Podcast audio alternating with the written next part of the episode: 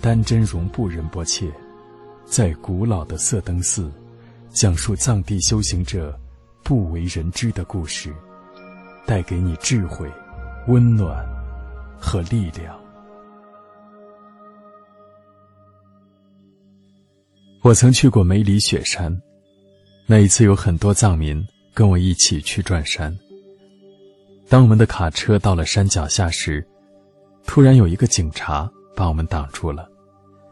当时卡车上坐了很多人，他说：“你们卡车的车厢里不能拉人，必须要坐大巴车，否则很危险，不许走。”那个警察是汉族人，我们车上这些人都是藏民，听不懂汉语。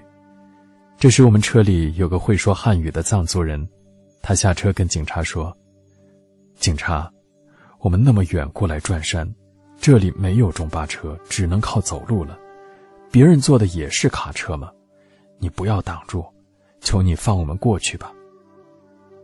警察就开始犹豫了，因为除了卡车，附近确实没有别的车。一车人有老人和小孩子，靠走路是不可能的。当时我们车上还有一个人，他爸爸以前是土司，所以藏民们对他比较尊重。他自己心里也充满了傲慢，因为在他的老家那边，是他说了算的，所以他以为这个地方也是一样，他就下车到了警察面前说：“你不要说了，我是有身份的人，你不要挡住我。”他态度傲慢的这样说。汉族的警察听不懂，懂汉语的那个藏族人就这样翻译：“谢谢你，警察，你就放了我们。”你看他都那么老了，头发也白了，年纪也那么大了。我们是去转神山求菩萨保佑的，你就放一下我们吧，以后再不这样了。听了这话，警察态度缓和了一些。结果土司的儿子却认为，我说话很厉害嘛，大家都怕我，警察也怕我。就像我们在盲人面前放上不同颜色的东西。在耳聋的人面前说好话和坏话一样，结果都是相同的，没有分别。今天我们眼里的一切，比如山河大地、男女老少，所有能看到的事物，就是我们的世俗世界。修行到一定时候，虽然还一样能看得见、摸得着、听得到，还有冷热、快乐、舒服、难受、痛苦等感受。但那时，我们已经没有了执着和分别。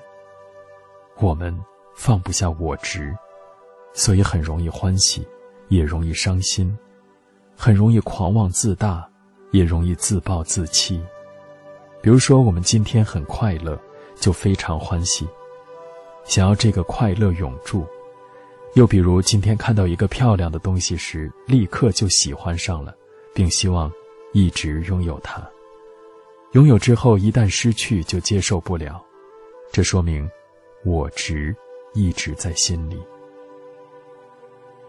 水面上有月亮的倒影，那月亮是飘在水面上，还是水的底下，又或者是水的中间呢？其实水里没有月亮，大家的痛苦和快乐也是一样的。对于世间的一切。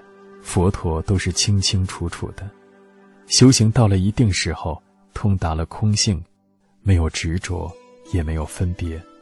当断除了我执和法执之后，就不会像世俗的凡夫人，有很多追求和放不下的东西了。